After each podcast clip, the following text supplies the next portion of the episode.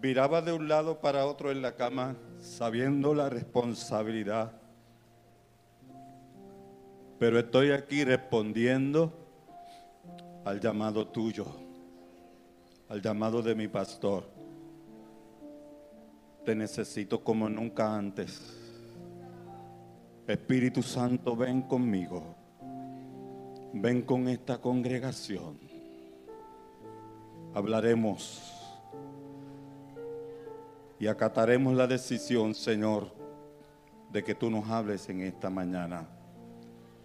Todo te lo pido en el nombre poderoso de Jesús. Amén.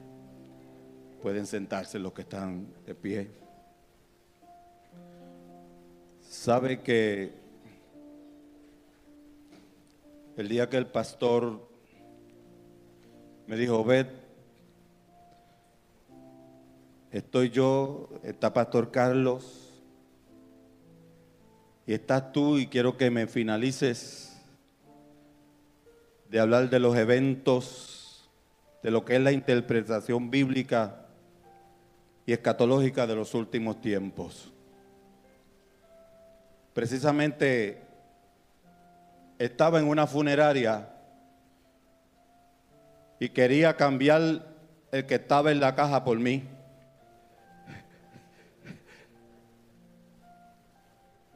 Porque la responsabilidad del tema, yo quiero ser bien claro con ustedes, iglesia. Mientras ya me van poniendo la primera gráfica, hablar de tiempos finales no es fácil la profecía que habla la Biblia es exacta. La profecía que habla la Biblia es exacta. Lo que fallamos somos los teólogos, y no me incluyo en teólogos, pero sí en algunos que podemos interpretarla por la razón de la limitación y de la imperfección que nosotros tenemos mientras estemos en este cuerpo humano. Yo no sé si ustedes pueden ver bastante bien cuántos han estado los cuatro domingos anteriores a hoy aquí. ¿Cuántos no han estado? Pues a resumen de lo que se ha comenzado, tenemos la dispensación del Antiguo Testamento, que fue la ley. Perdón, que se habla mucho en el Antiguo Testamento. Tenemos la dispensación de la gracia, que es en la que estamos viviendo y es en la que tú y yo tenemos que poner énfasis, enfocarnos, porque como dije ahorita, si es un poco difícil explicarlo, pues entonces cuando lo explicamos no lo entiende, trae confusión y la confusión te da más miedo. Ahora, yo soy de los que entiendo que si yo en la gracia me enfoco a tener un propósito y la relación que tengo que tener con Dios, pues yo no me tengo que preocupar lo que pase después de la gracia, que es lo que va a suceder con el anticristo mientras las bodas del Cordero están sucediendo arriba. Ese es el periodo de la gracia. La segunda rayita donde está la cruz, que ya el pastor habló eso. Y si tú te fijas, mi opinión...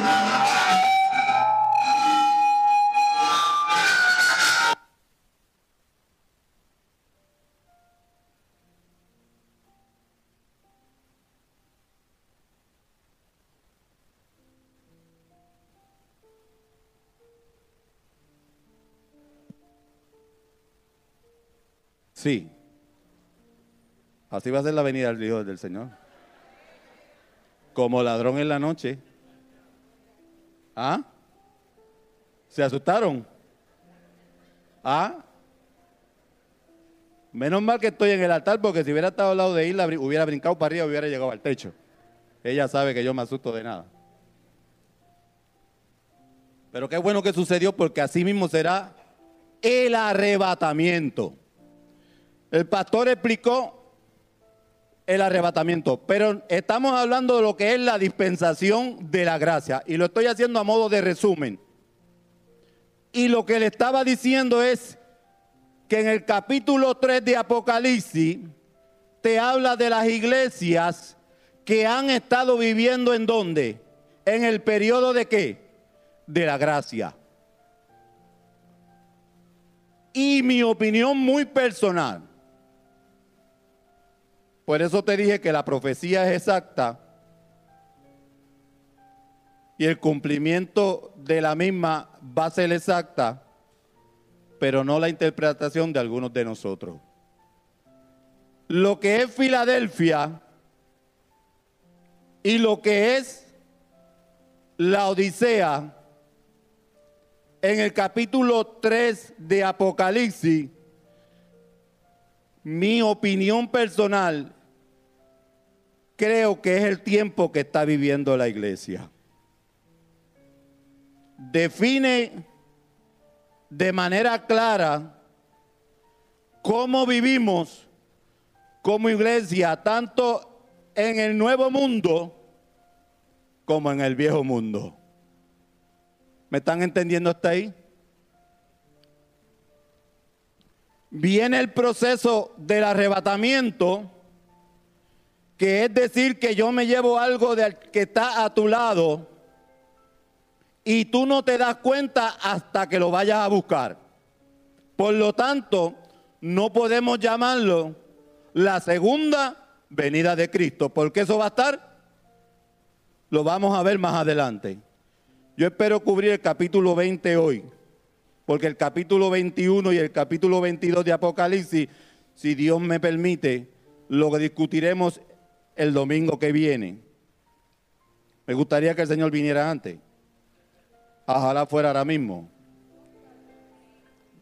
No me están escuchando, pastor. Amén. Una me escuchó.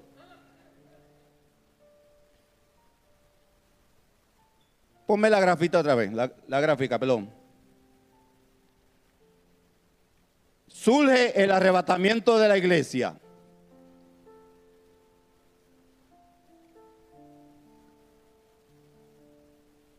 Antes que surja el, arrebatamiento de la iglesia, yo quiero que tú veas lo que está pasando a nivel mundial. Porque la iglesia, por lo menos todavía en Puerto Rico, no está siguiendo, no está siendo perseguida. Y le pongo una comilla a eso. Porque sí nos están queriendo imponer leyes que van en contra de qué? De lo que establece Papa Dios en su palabra. ¿Verdad que sí? Ahora, antes de entrar al periodo de la gran tribulación, ponme la otra gráfica.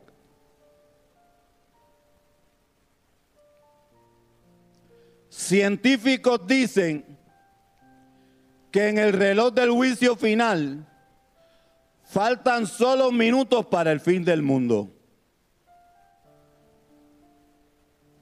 Eso no lo digo yo.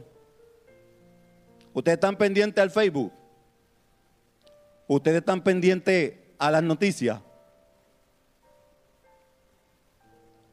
Y algunos de ellos se han atrevido a decir que solo faltan siete minutos en el reloj de Dios. Que con toda posibilidad puede ser la semana perdida de quién. ¿Ah? Usted puede interpretarlo diferente a mí. Pero científicos dicen que en el reloj del juicio final faltan solo minutos para el fin del mundo. La otra gráfica. Sin alusión a ofender, sin alusión de denigrar, pero mire lo que me dice el Papa Francisco comunica que es necesario tener un líder mundial para la humanidad. ¿Ustedes habían leído eso? ¿Mm? Y creo que la reunión está pautada para, para el 2020. Ah, pastor. La reunión está pautada para el 2020, para el 12 de mayo, 14 de mayo en Joma.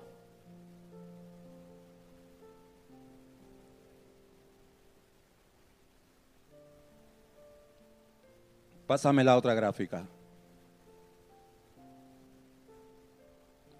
Líderes de todas las religiones llaman a qué?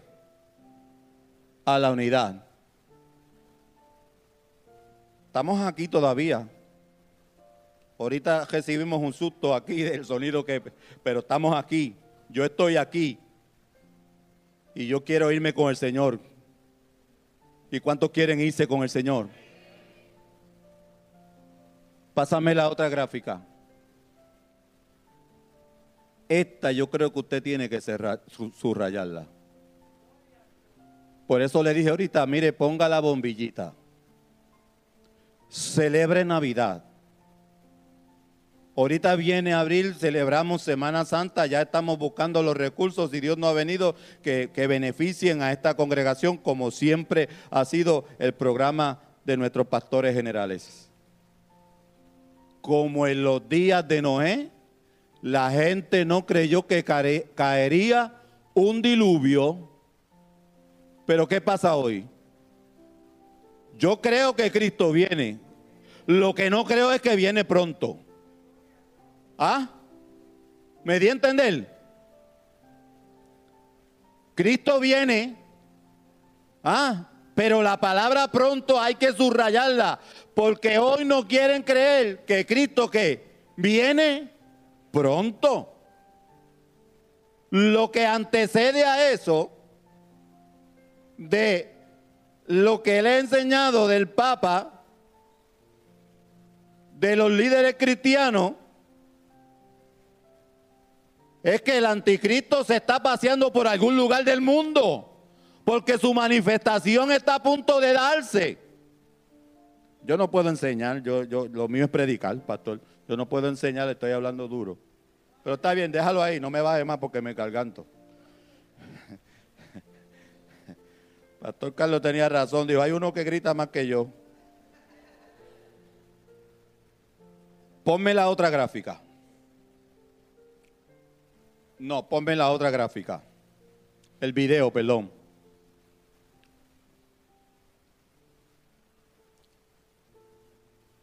escuche bien esto.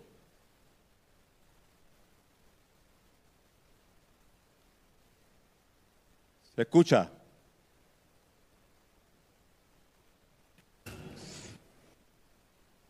Hizo una escena peculiar. El líder norcoreano fue visto cabalgando sobre un caballo blanco, símbolo asociado con el gobierno de la dinastía del mandatario. Le acompañaban altos cargos del país asiático en el cortejo que no ha sido pasado por alto en los medios. Así visitó el monte sagrado de la revolución donde nació su padre, según la historiografía norcoreana.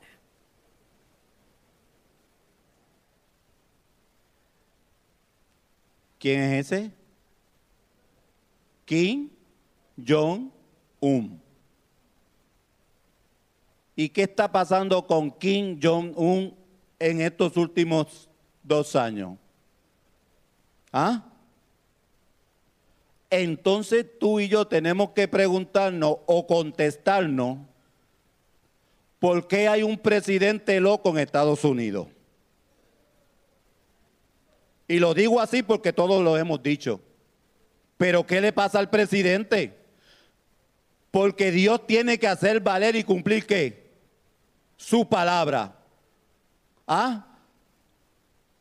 Y yo lo veo de la manera que le ha dicho a todas las naciones líderes del mundo, se ha hecho ver y se ha hecho entender, estoy aquí y este caballero que estamos presentando en este video lo ha estado desafiando y él silenciosamente o de alguna manera en las comunicaciones de Twitter le dice, no me cuque, no me cuque que yo estoy aquí. Entonces tenemos a una Rusia paseando misiles y pasando un submarino muy poderoso nuclear por las aguas de, del Pacífico. Gracias. ¿Ah? Entonces no queremos creer que el evento de la venida del Señor está más pronto de lo que tú y yo creemos.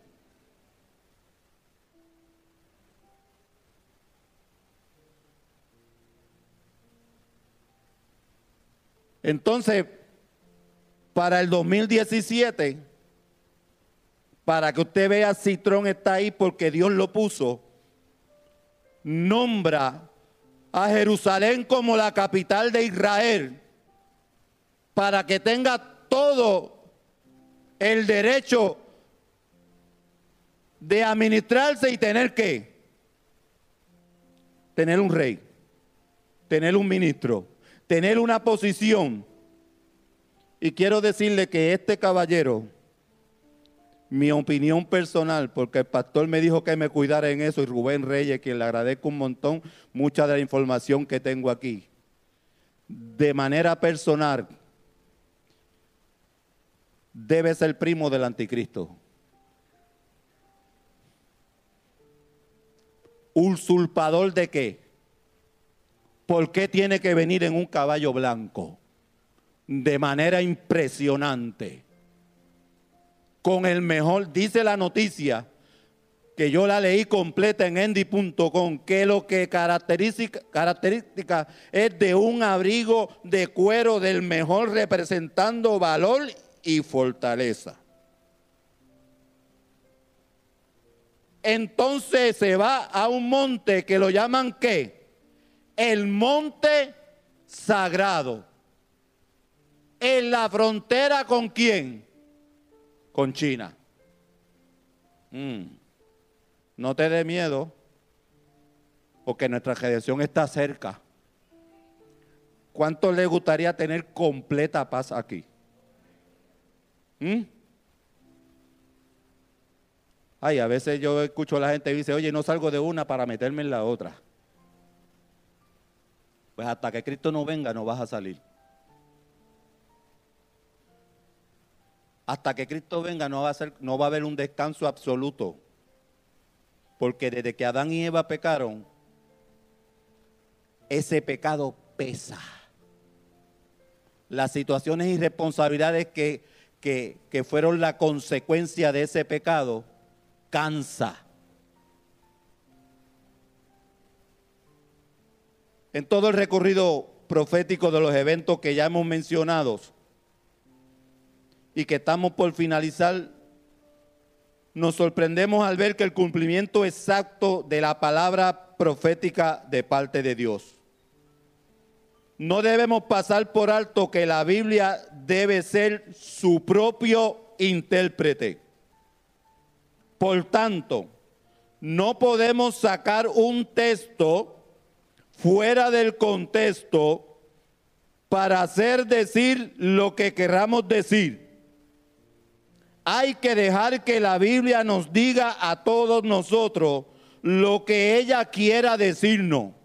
No seamos sabios en nuestra propia opinión.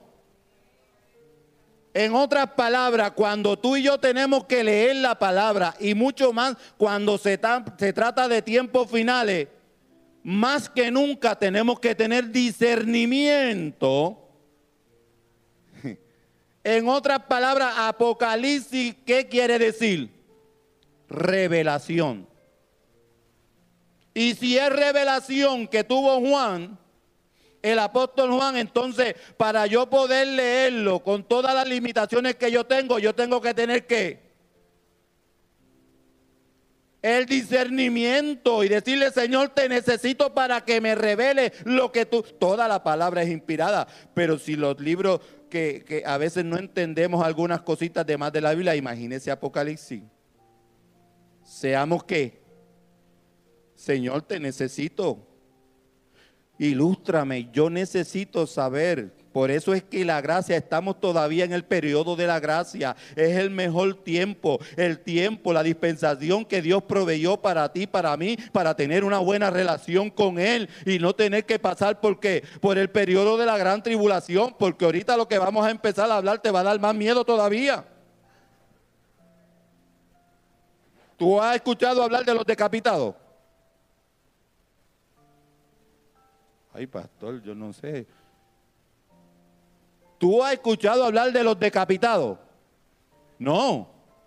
Algunos sí, otros no. Yo no quiero estar ahí. De verdad que no quiero estar ahí. Recordemos que lo que nos dice Pablo,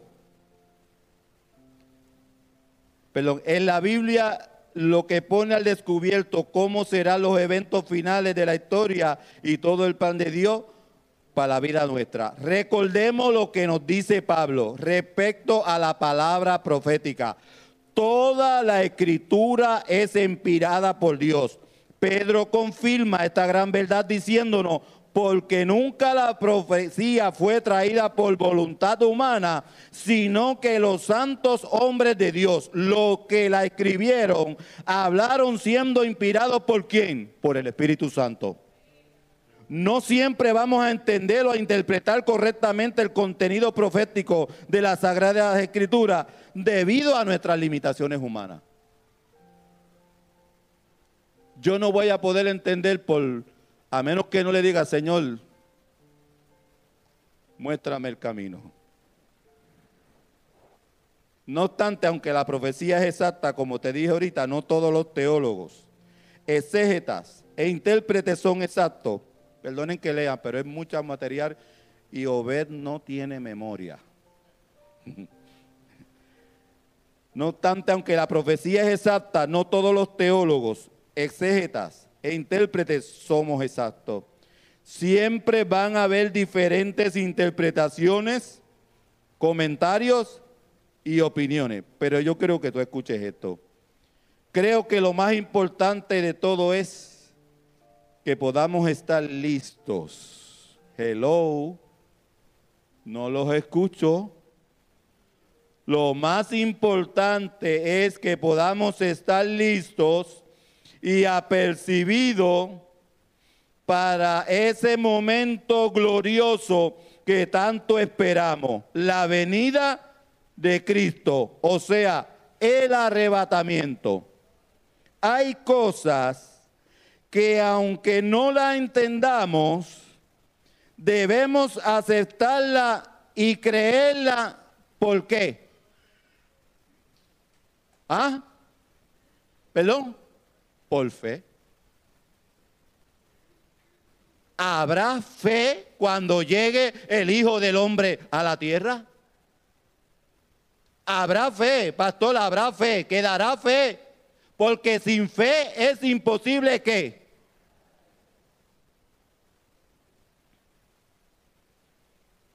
Capítulo 20.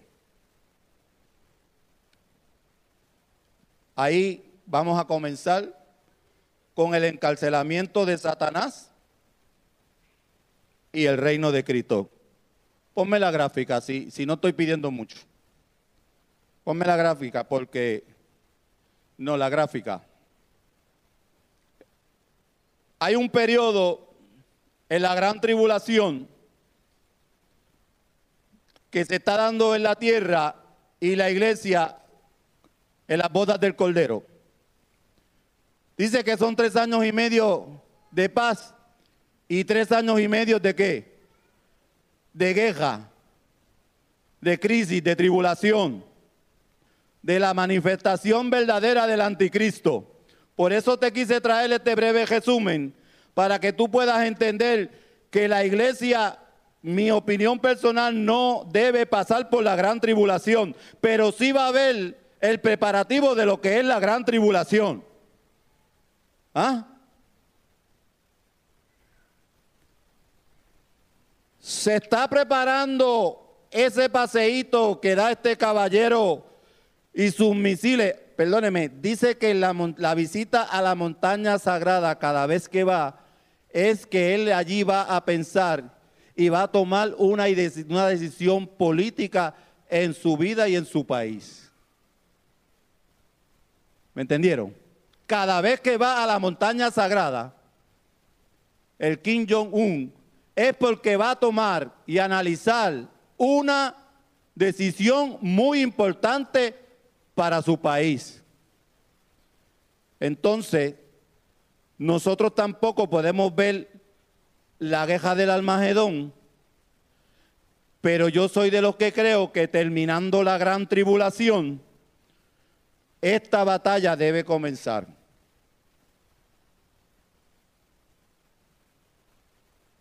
Esta batalla debe comenzar, porque ya todo lo que hemos visto está alineado que qué? Que Corea está preparada, por mencionarle un nombre, que Rusia está paseándose y le está diciendo, yo estoy, entonces hay naciones más pequeñas que son aliados a esto. Acuérdense que Israel está rodeado completamente de enemigos pero se cumple la profecía y se cumple la promesa que dice, al que te bendiciere, yo lo bendeciré. El que te maldiciere, yo lo maldeciré. ¿A quién le dijo eso? ¿Ah?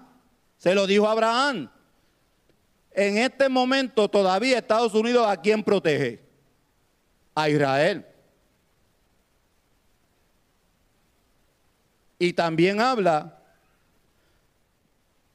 la guerra del Almagedón, que van a venir reyes del norte y naciones de todo el mundo. Y mi opinión personal, vuelvo a decirlo porque me quiero cuidar en esto,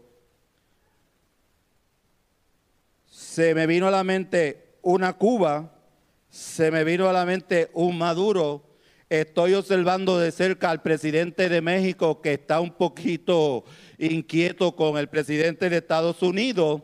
Estamos viendo a un Perú, eh, eh, a Bolivia. ¿Ah? ¿Qué está pasando con toda esta gente? El anticristo está a punto de manifestarse, pero antes que se manifieste en su plenitud, la iglesia tiene que estar en el cielo disfrutando de las bodas del Cordero. Ay, aleluya, qué huevo. Pastor, me están entendiendo. Sí, porque necesitamos esa paz. El Cristo que vino, que se celebra supuestamente en diciembre, vivió 33 años aquí, murió en una cruz del Calvario, pero Él quiere, eh, porque hay un reinado, hay, hay algo que está inconcluso en la vida de Jesús como rey. Y lo vamos a ver ya mismo. Lo vamos a ver más adelante. ¿Ah? Pero mientras tanto, entonces surge la segunda venida de Cristo. ¿Por qué? ¿Dónde está estratégicamente puesta Israel? ¿Dónde? En el centro del mundo. ¿Por casualidad? o porque Cristo quiso que estuviera ahí? ¿Ah? Porque cuando Él venga por segunda vez, cuando Él venga por segunda vez, ¿qué va a suceder? Todo ojo del norte, del este, del oeste y del sur. Ahí viene la segunda venida de Cristo. Y dice el capítulo 20. Eh, eh, voy a empezar con esta palabra. En el capítulo 18 vimos la destrucción de Babilonia. En el capítulo 19 la destrucción de la bestia y el falso profeta. En el capítulo 20 vemos la destrucción de Satanás en dos etapas. Primero es encarcelado. Ahí quiero ver el versículo 1 y 3 al 3, por favor. ¿Qué dice? vi un ángel que descendía del cielo con la llave del abismo y una gran cadena en la mano. Y prendió al dragón, la, al dragón, la serpiente antigua que es el diablo y Satanás, y lo ató por mil años. Y el tercero, y lo arrojó al abismo, y lo encerró, y puso su sello sobre él, para que no engañase más las naciones hasta que fuese cumplido mil años, y después de esto debe ser desatado por un poco de tiempo. Llega, el periodo del milenio va a comenzar. Y finalmente es lanzado al, al lago del fuego y azufre, que lo dice el versículo 10. Y el diablo que los engañaba, que los engañaba, fue lanzado en el lago de fuego y azufre, donde estaba la bestia y el falso profeta, y serán atormentados día y noche por los siglos de los siglos. Esto no es relajo. Pastor Lora me decía a mí, cuando estuve un año allí congregando en la iglesia delante de llegar al tabernáculo de restauración, no se puede jugar a ser iglesia. Oh, esa se me zafó, pastor. Pero no podemos porque hay eventos, no, no te debe dar temor los eventos finales.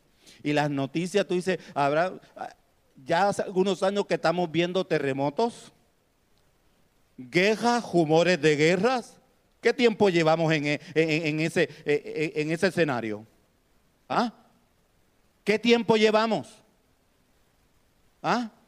¿Sabes qué? Que, esa segunda venida, y declara también el, milenio, como nota personal mía, me, está tan curioso que, que, de un tiempo para acá, creo que del 1981 al 2000, hay algunos muchachos por ahí, ya casi adultos, que le dicen los millennials. Póngale un punto rojo a eso.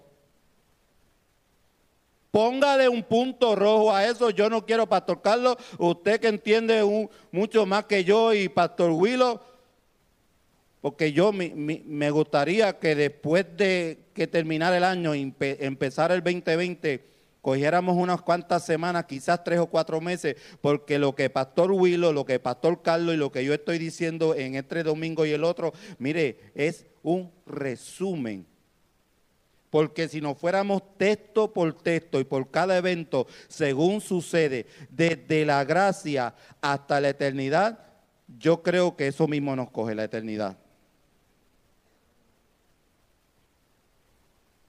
Este capítulo 20 nos habla de un reino de mil años literales. Son mil años literales. ¿Qué es el milenio? La palabra milenio no aparece en las escrituras en la Biblia, pero es innegable su concepto espiritual. Y quiero volver otra vez al capítulo 20, el 1, 2, y vamos a leer hasta el 7. Es preciso repetirlo para que tú y yo podamos entender. Vi un ángel que descendía del cielo con la llave del abismo y una gran cadena en la mano. Y prendió al dragón, la serpiente antigua, que es el diablo y Satanás, y lo ató por mil años y vi tronos y se sentaron sobre ellos los que recibieron facultad de juzgar. Y vi las almas de los decapitados por causa del testimonio de Jesús y por la palabra de Dios, los que no habían adorado a la bestia ni a su imagen y que no recibieron las marcas en sus frentes ni en sus manos y vivieron y reinaron con Cristo mil años pero los otros muertos no volvieron a vivir hasta que se cumplieron los mil años. Esta es la primera resurrección. Quiere decir que en el arrebatamiento los que murieron en Cristo resucitarán qué? Primero. Los que murieron sin Cristo todavía no han resucitado. Si alguien difiere de mí, me lo dice después. Cuando los mil años se cumplan, Satanás será suelto de su prisión Este tiempo es conocido como séptima dispensación, la dispensación del reino. lo que da razón de ser al milenio es que Jesús no se le permitió reinar sobre Israel en su primera venida y por lo tanto ese reinado que está pendiente. Para decírselo en buen puertorriqueño, le hicieron una trampa, lo enjuiciaron y en vez de matar y crucificar a Barrafá, ¿a quién crucificaron? Porque ellos estaban esperando un rey que qué, que le diera qué, ¿ah? Y que sobresaliera sobre las demás naciones. ¿Ah? Eso era lo que quería el pueblo de Israel.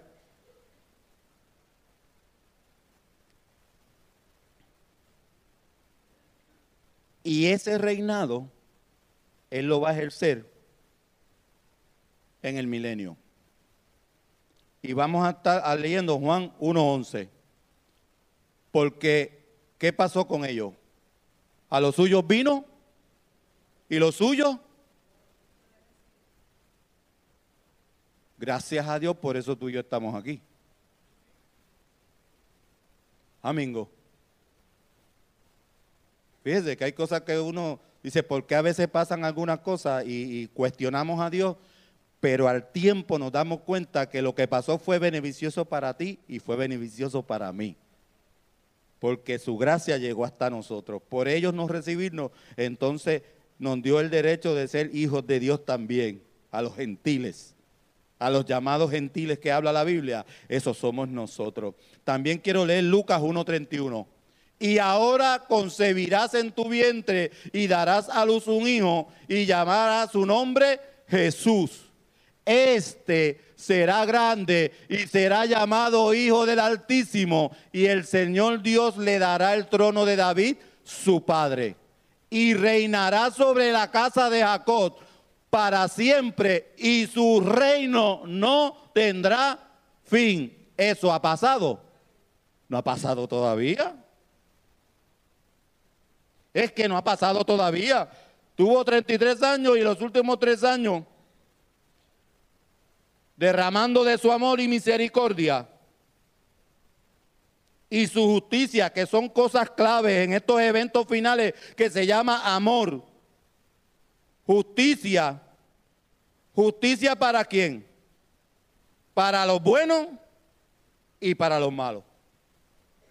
Eso yo sé que no gustó porque confronta. Y esa es una de las características que tiene la palabra.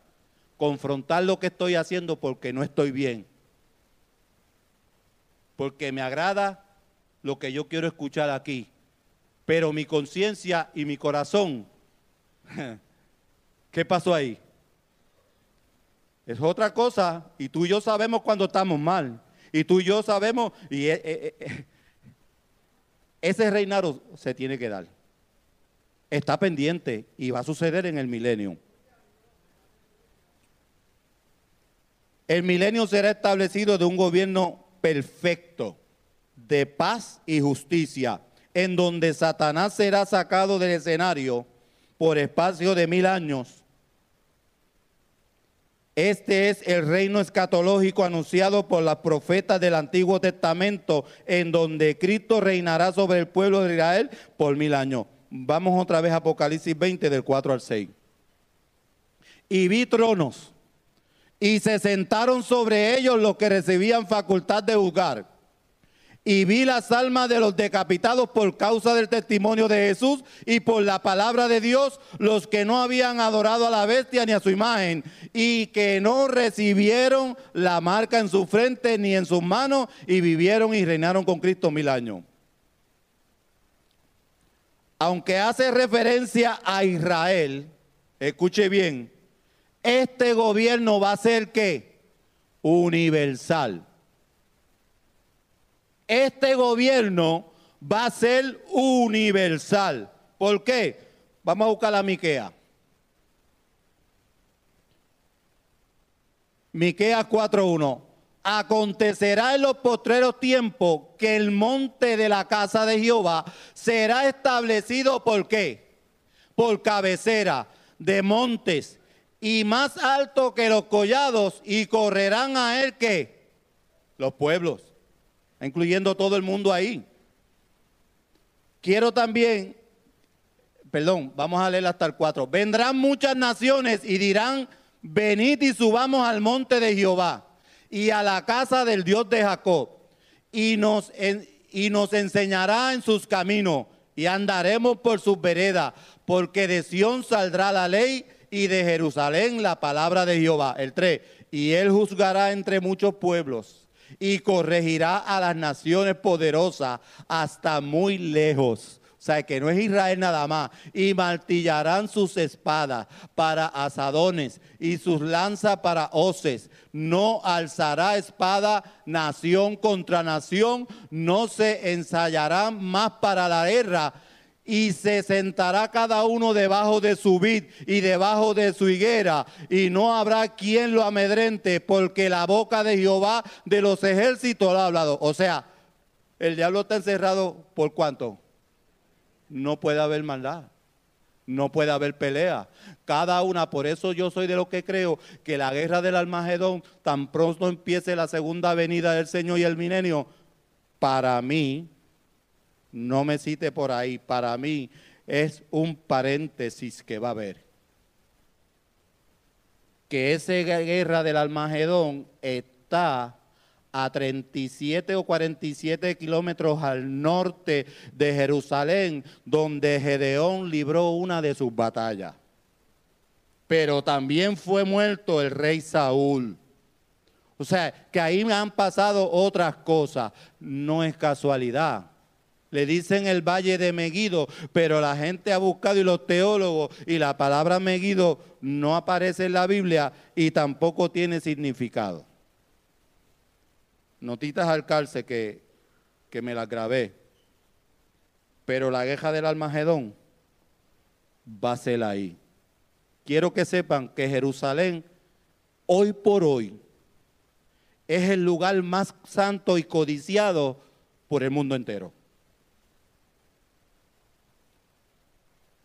Y es donde la gente menos prácticamente vamos más a Disney que, a Israel.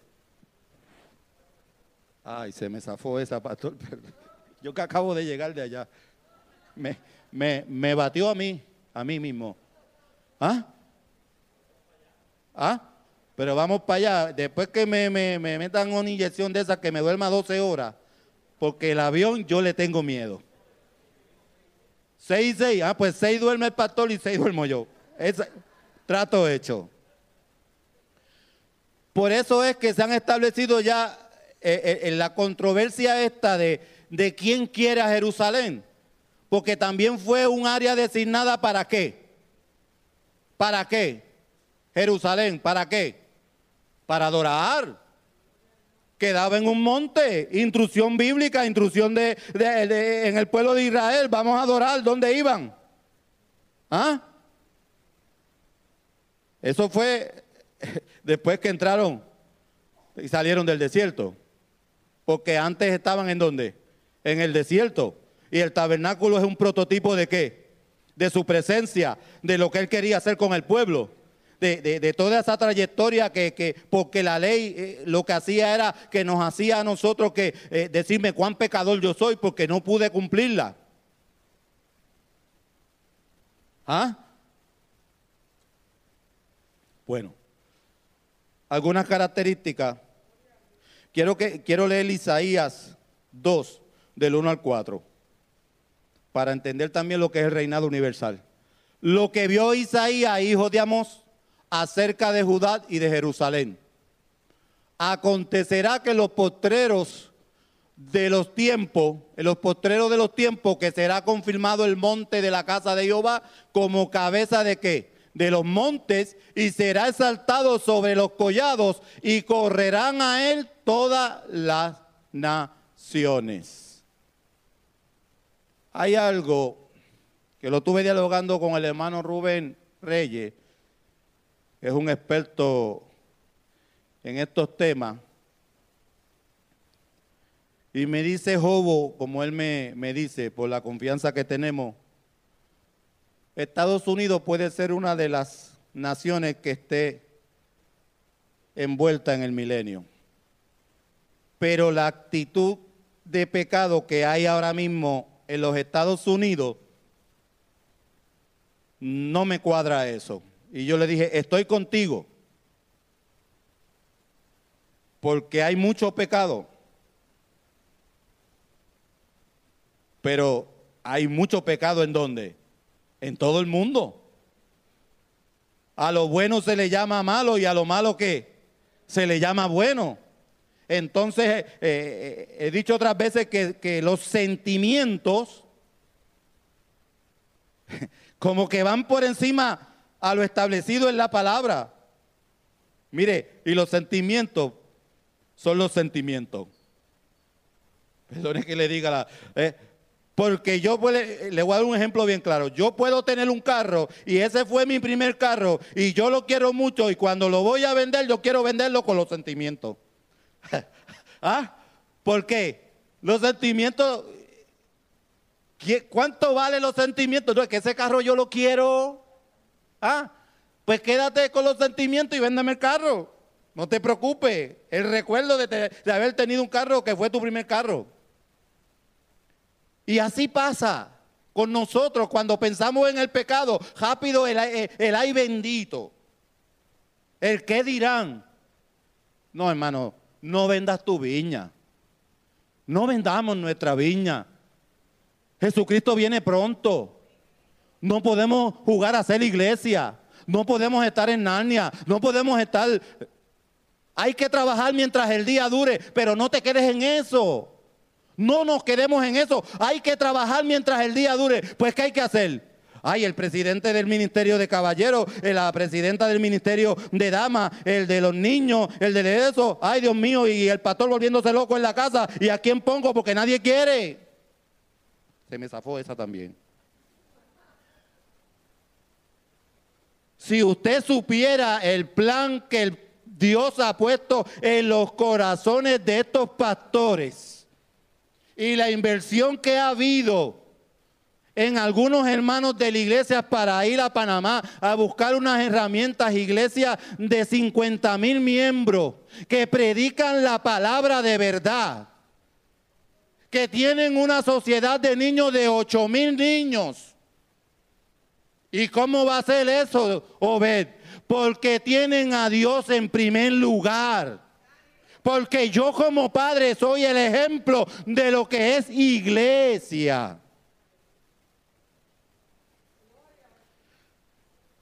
Necesito otro domingo más, pastor.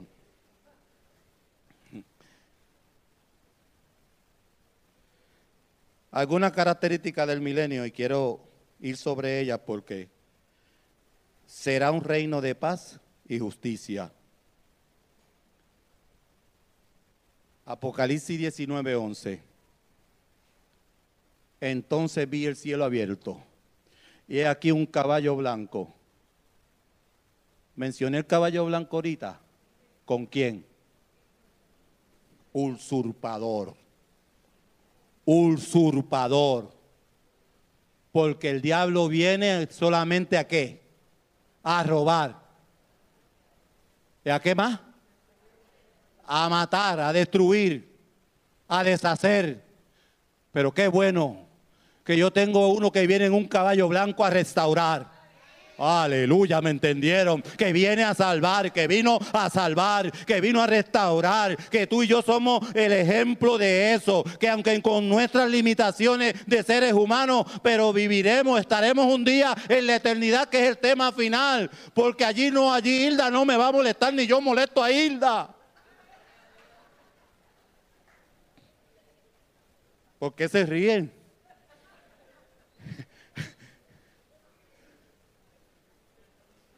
Mire, aunque se me disfrace de, lo que se ha disfrazado ella, como que...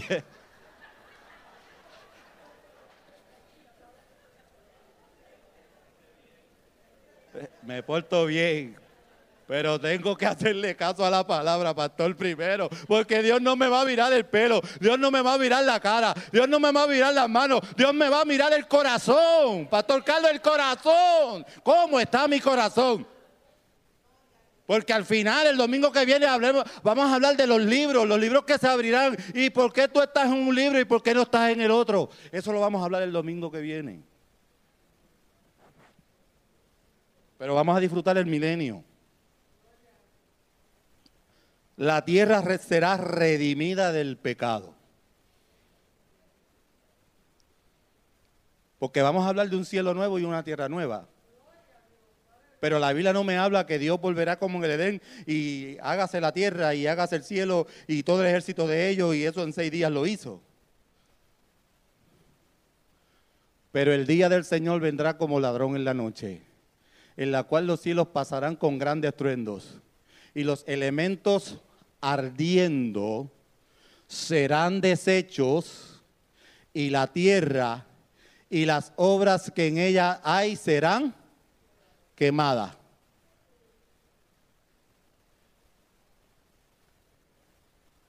Mire, este anillito que yo tengo aquí es de oro. Pero pasó por un proceso de qué?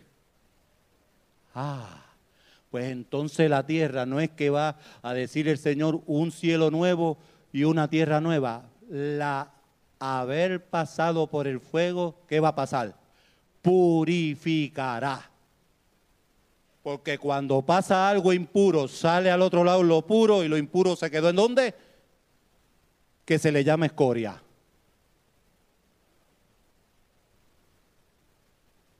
¿Están entendiendo hasta el momento? Será un cielo nuevo allí una tierra nueva, lo vamos a hablar de la eternidad, pero el milenio, el milenio, no habrá molestia de nada. Voy a mencionar, Meli, que te agradezco un montón, y a Cristal Meli, esta muchacha me, me acomodó todo esto y porque yo no soy aquí el pastor y Pastor Carlos me han metido a ser digital y yo, yo soy análogo, yo no puedo. yo, soy de lo que de lo que veo el agujita, el reloj y la hora con agujita. Yo no puedo, todavía no he podido entrar ahí. Perdóneme mi sinceridad, pero son 60 años ya y a estas alturas, si lo único que yo me apresuro es por estar bien con, Dios y con Hilda. Arreglé ahora, pastor. Arreglé ahora. ahora no, no me muestre esto que el, texto, pero sí la cita, la, la cita médica, la cita bíblica. La, la cita médica la voy a necesitar si no arreglaba.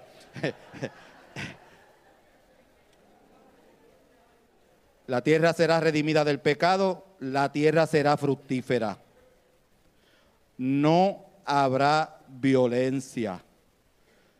No habrá enfermedad. Es así.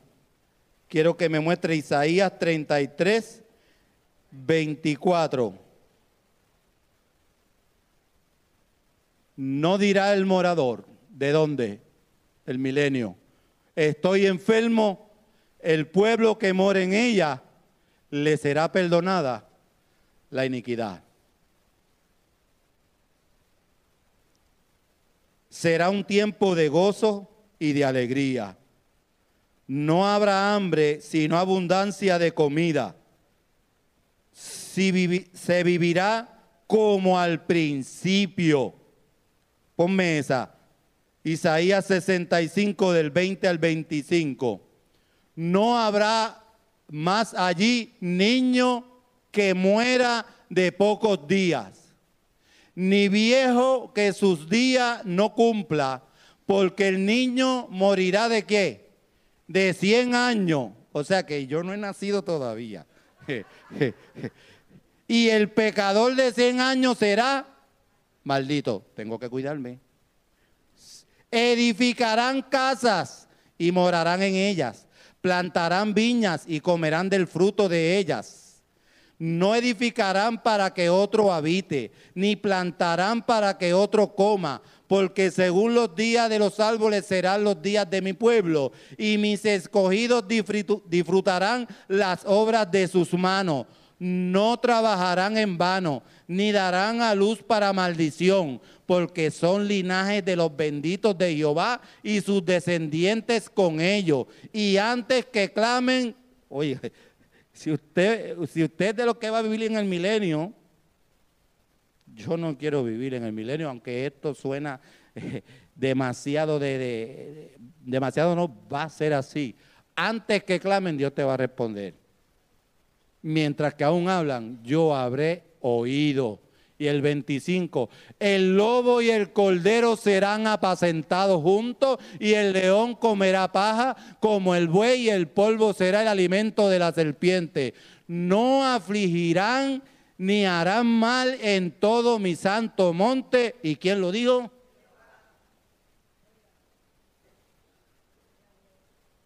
me fue el nerviosismo, pastor.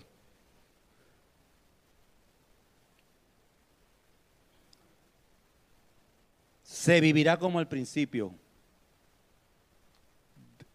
Muchos dicen, pero ¿por qué Dios falló con el plan del hombre? Dios siempre tuvo un plan.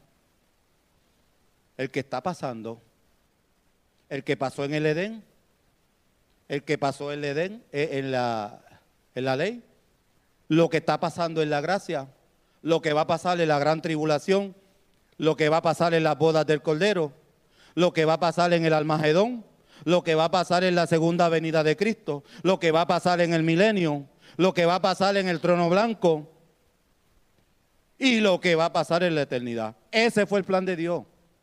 No busque más nada. ¿Ah? ¿Dónde tú estás? ¿Dónde tú quieres estar? Dice que toda la tierra será llena también de conocimiento. Isaías 1, 11, 9. Vamos a leerlo. No harán mal ni dañarán en todo mi santo monte, porque la tierra será llena de qué? De conocimiento de Jehová, como las aguas cubren el mal.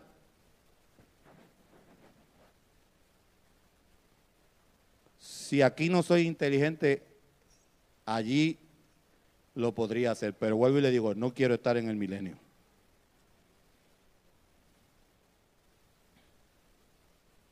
Acuérdese que le, le, dije que Trump, la declaración de Trump el día 6 de diciembre del 2017, declarando a Jerusalén como capital del Estado judío, nos confirma el establecimiento del reino milenial de Cristo como rey y gobernante en ese tiempo. El puesto no estaba, pero Tron se encargó de hacer el puesto porque cuando Cristo venga, el puesto tiene que existir. Y no fue porque a Tron le antojó, es porque eso lo decidió Dios. Acuérdese que en Live, lo que fuimos allí, cuando usted va a, hablar de la palabra, no se enfoque mucho en Daniel, enfóquese en el Dios de Daniel. ¿Ah? Porque el beneficio de todo este evento, ¿para quién es? Para la iglesia, para ti, para mí, si perseveramos. ¿Ah? Me cogen el tiempo, pastor, que yo no mido tiempo. El reloj como es de agujita lo puedo atrasar. Una vez Cristo manifestado como rey y reinante sobre Israel, Israel, lo primero que hará será hacerle juicio al anticristo y al falso profeta. Ambos serán echados al lago de fuego. Aleluya. No, molestará más nadie, mano Luis, no molestará más nadie. Ya no hay más, eh, eh, eh, este, ¿cómo se llama esto? Lo, lo, que... Depresión. Ya no hay que tomarse la clonopin. ah, ese idioma lo entendieron. Ah, Claro, no te preocupes porque lo diga. Yo también las he usado. ¿Tú sabes por qué? Porque estoy en un cuerpo imperfecto de muchas limitaciones, pero tengo que estar ¿qué? agarrado de Cristo. Porque la clonopin no llega donde llega Cristo. Ay, ay, ay. El Espíritu Santo que está dentro de mí hace mejor trabajo que la clonopin, que la saná, que lo que tú puedas estar tomando, que la presión alta. Mire, yo, yo he pasado unos episodios, tucutú, tucutú, y yo, y Hilda me dijo, te llevo al hospital, y yo no, todavía no, déjame aquí. Porque no tengo otra palabra, por cabeciduro, en vez de tomarme la pastilla completa, me estaba tomando la mitad de la pastilla de la presión. Pero quiero ser honesto y sincero y se lo dije al doctor. Y el doctor me dijo, pero ¿cómo tú vas a hacer eso?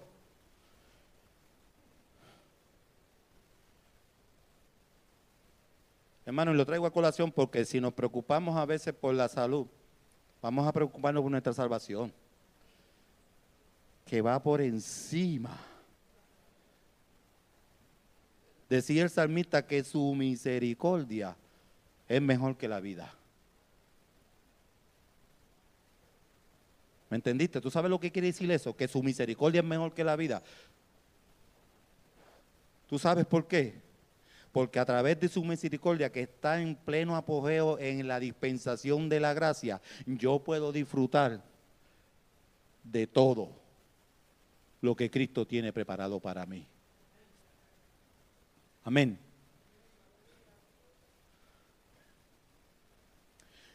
Ok, siguiente paso. Satanás será atado y lanzado al abismo y luego se llevará a cabo el juicio de las naciones para darle cumplimiento a la promesa de Dios dada a Abraham en Génesis que 12 del 1 al 3. ¿Qué dice? Bendeciré a los que te bendijeren y a los que te maldijeren los maldeciré y serán benditas, benditas en ti todas las familias de la tierra. Amén.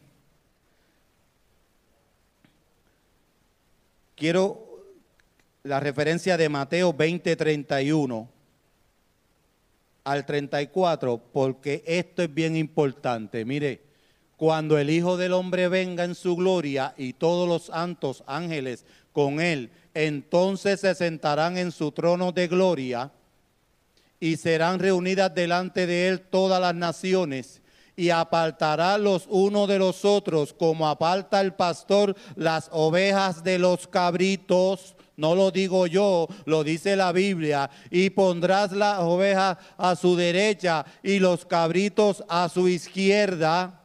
La derecha siempre ha sido algo eh, distintivo de la mano de Dios. Entonces el rey dirá a los de su derecha, venid benditos de mi Padre, heredad el reino preparado para vosotros desde la fundación del mundo porque tuve hambre y me disteis de comer, tuve sed y me disteis de beber, fui forastero y me recogisteis, estuve desnudo y me cubristeis, enfermo y me visitasteis, en la cárcel y vinisteis a mí. Entonces los justos le responderán diciendo, Señor, no hay excusa. Cuando te vimos hambriento y te sustentamos, o sediento y te dimos de beber? Cuando te vimos forastero y te recogimos, o desnudo y te cubrimos. O cuando te vimos enfermo o en la cárcel y vinimos a ti. Y respondiendo el rey les dirá, de cierto os digo que en cuanto lo hiciste a uno de mis hermanos más pequeños, a mí me lo hicisteis. Entonces dirá también a los de la izquierda, apartaos de mí, malditos, al fuego eterno preparado para el diablo y sus ángeles. Uf, me, parezco a Jeñito. Pero no lo digo yo, pastor. Esta es la palabra. La, la frase mía, cuando entramos en el embudo, gozamos lo que es el embudo arriba, que es el hueco grande del espacio del embudo, pero tarde que temprano vamos a tener que pasar por el huequito más difícil que tiene el embudo.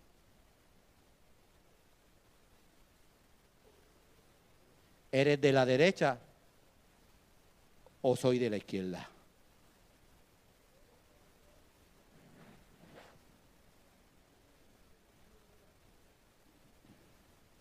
A ver si me da tiempo a terminar, pastor. Usted me dice.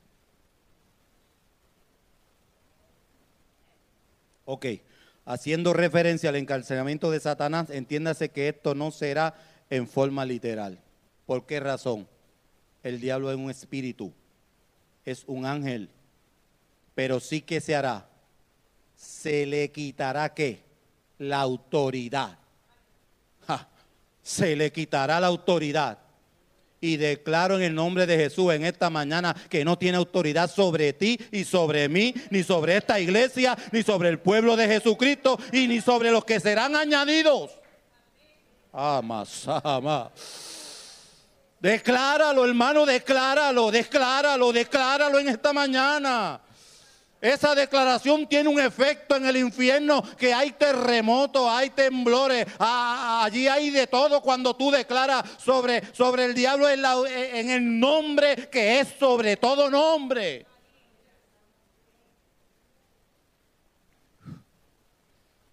Entendemos que el poder que ejerce le será quitado y quedará completamente neutralizado, sin poder hacer ningún tipo de daño hasta que se cumplan los mil años en el versículo 4 de Apocalipsis.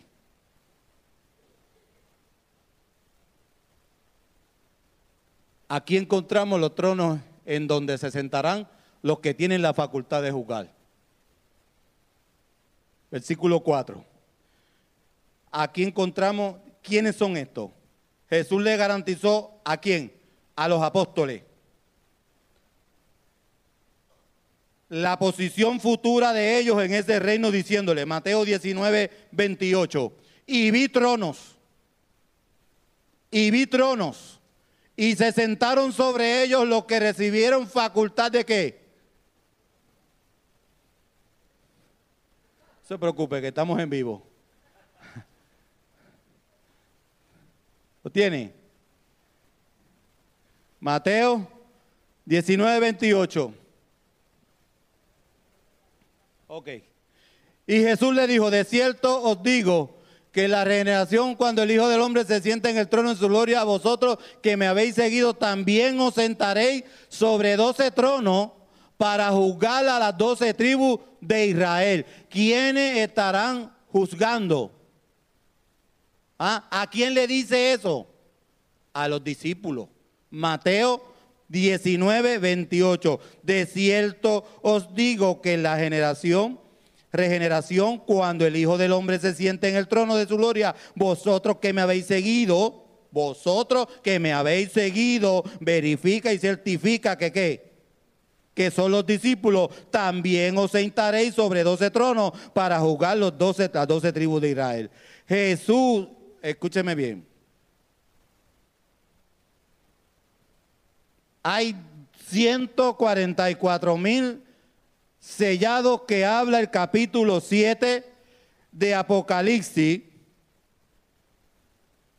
que hay algunas personas por ahí que tienen un nombre que no se merecen, porque no lo son, que dicen que son ellos y ahora mismo yo traté de sumar y gestar y no me cuadra, porque son 144 mil y según las estadísticas ellos van por 300 mil.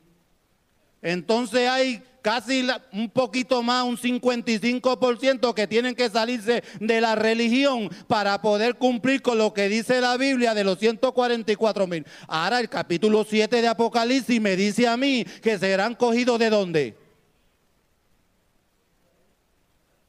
De las doce tribus de Israel. ¿Quiénes son? No lo sabemos, pero Israel tiene que doce tribus. Y de esas doce tribus Dios escogerá a doce mil, que doce por doce son 144. ¿Mm? 144 mil. Que después vendrán los decapitados, que hay gente que argumenta que son parte de los decapitados, pero según yo entiendo la, la Biblia en el capítulo 7, mi opinión personal que los decapitados no van a estar ahí. Porque ahí resucitarán quién? Los decapitados y serán recibidos. en esa segunda venida para disfrutar qué? El milenio con Cristo y con la iglesia. No sé si me estoy dando a entender.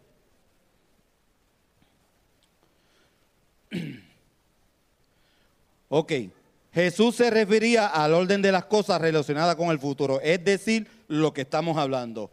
Este es el cumplimiento de la promesa dada por el profeta Isaías en el capítulo 1, versículo 26, que dice, restauraré tus jueces como al principio y tus consejeros como eran antes, entonces te llamarán ciudad de justicia, ciudad fiel. Amén. ¿Tienen sueño? Nos vamos. Hermano, esto es un poco difícil de entender, pero es necesario las citas bíblicas, porque estas citas bíblicas y la palabra tiene el efecto de corregir, de restaurarme, pero también tiene un efecto profético que se habló en tal tiempo para que en otro tiempo se cumpla.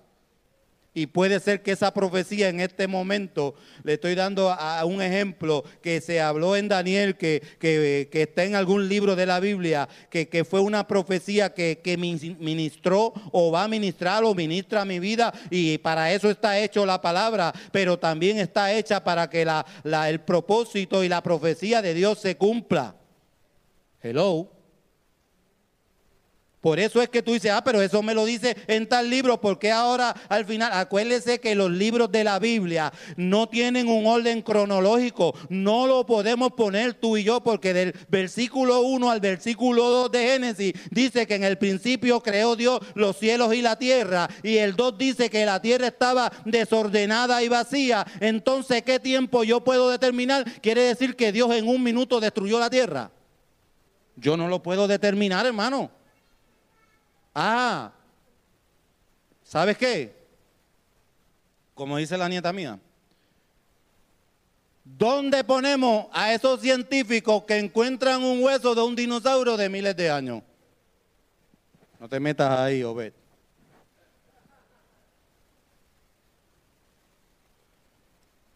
Vuelvo. Mi opinión personal. Cuando Lucifer, con su autoridad en el cielo, y con su celo de ser igual a Dios, fue destituido y fue tirado a la tierra y junto a sus ángeles hubo que tuvo que haber un estruendo, un terremoto, un maremoto, un tsunami, como tú le quieras llamar, pero la tierra estaba desordenada y vacía, no había vida. ¿Por qué? Mi opinión personal, esa caída tiene que haber ocasionado algo. Habían dinosaurios, habían avestruz, había lo que sea. Yo no lo sé, hermano. Aprendí de un dominicano evangelista muy bueno, me dijo, lo que no habla la Biblia, cállalo tú también. Ahora, pídele discernimiento a Dios. ¿Ah? Porque una cosa sí yo me puedo equivocar, ahorita, pero Dios no se equivoca. Y a veces no puedo entender porque yo estoy pasando por este camino, pero por fe lo voy a caminar. Porque sin fe es imposible agradar a Dios como hablamos al principio. Ah, Dios no te entiendo, pero yo no te dije que te entendiera. Yo, yo le dije, ámame, tú me amas a mí y tú me vas a entender.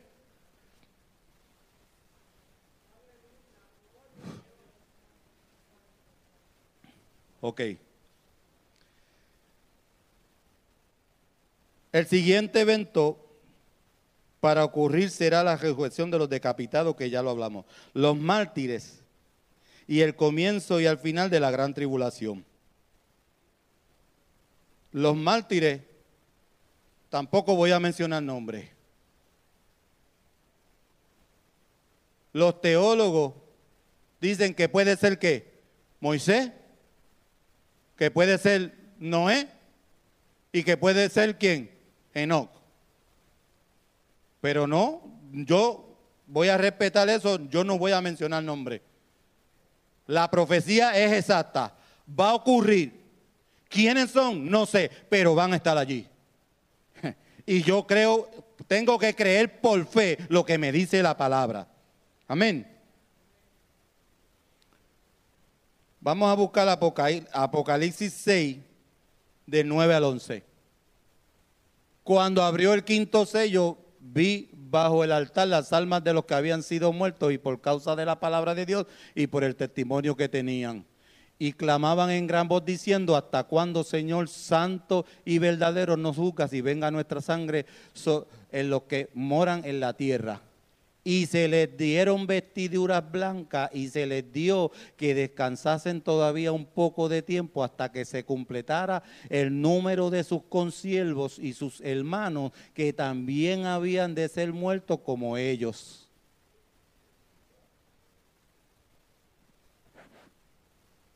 Por eso yo no quiero y veniré, venimos con palmas en la mano, como dice el corito porque esos son los decapitados. Yo no me quiero quedar, yo no quiero pasar por la gran tribulación.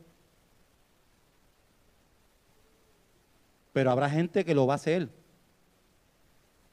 Por eso te dije ahorita que venir aquí. Pastor, voy a ser bien claro. Venir aquí y sentarte como lo hago yo, y me voy a coger de ejemplo, no, no son ustedes, soy yo y después ser en, casa y en la calle otra persona que no es relacionado a cómo me tengo que comportar aquí. Tengo el conocimiento, sé que Jesús viene pronto, sé que Jesús sana, sé que viene una gran tribulación. O me dejo sellar, o de otra manera me dejo decapitar para poder disfrutar. Ustedes son los que van a decidir. ¿Cómo? No por sencillamente y solamente una decisión. El proceso que tenga en mi vida y cómo me comporte. Y tú lo sabes y yo lo sé cómo lo tenemos que hacer. ¿Verdad que sí?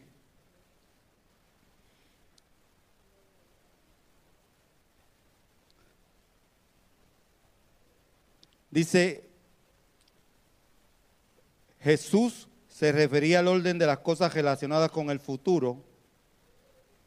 Perdón. Estos complementan la primera resurrección y tendrán el privilegio de reinar con Cristo mil años. Ellos van a estar mil años. No voy a leer esa cita porque estoy un poquito tarde y quiero adelantar. Los otros muertos no resucitarán hasta que los mil años sean cumplidos. Esta es la muerte segunda, es decir, la condenación eterna para los que resuciten después del milenio, que va a ser para qué? Para condenación. El versículo 7 dice, cuando los mil años se cumplan, Satanás será suelto de su prisión y engañará a las naciones que lograrán entrar al milenio haciendo una revuelta en contra de Cristo y la santa ciudad y se, se descenderá fuego del cielo y los consumirá. Eso lo dice el versículo 7 y 8 de Apocalipsis. Cuando los mil años se cumplan, Satanás será suelto de su prisión y saldrá a engañar a las naciones que están en los cuatro ángulos de la tierra, a God y Magot. God y Magot.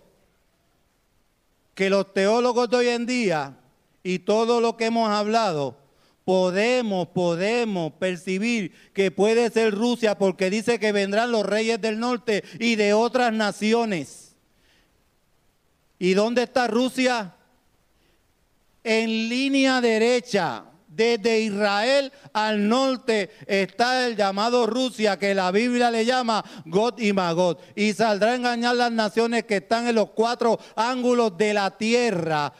A God y Magot a fin de reunirlos para la batalla, el número de los cuales es como la arena del mal. Ahí comienza la guerra del Almagedón otra vez. Se cerró el, paréntesis. ¿Por qué? Porque dice la Biblia que pelearán contra el Cordero. ¿Y el Cordero qué?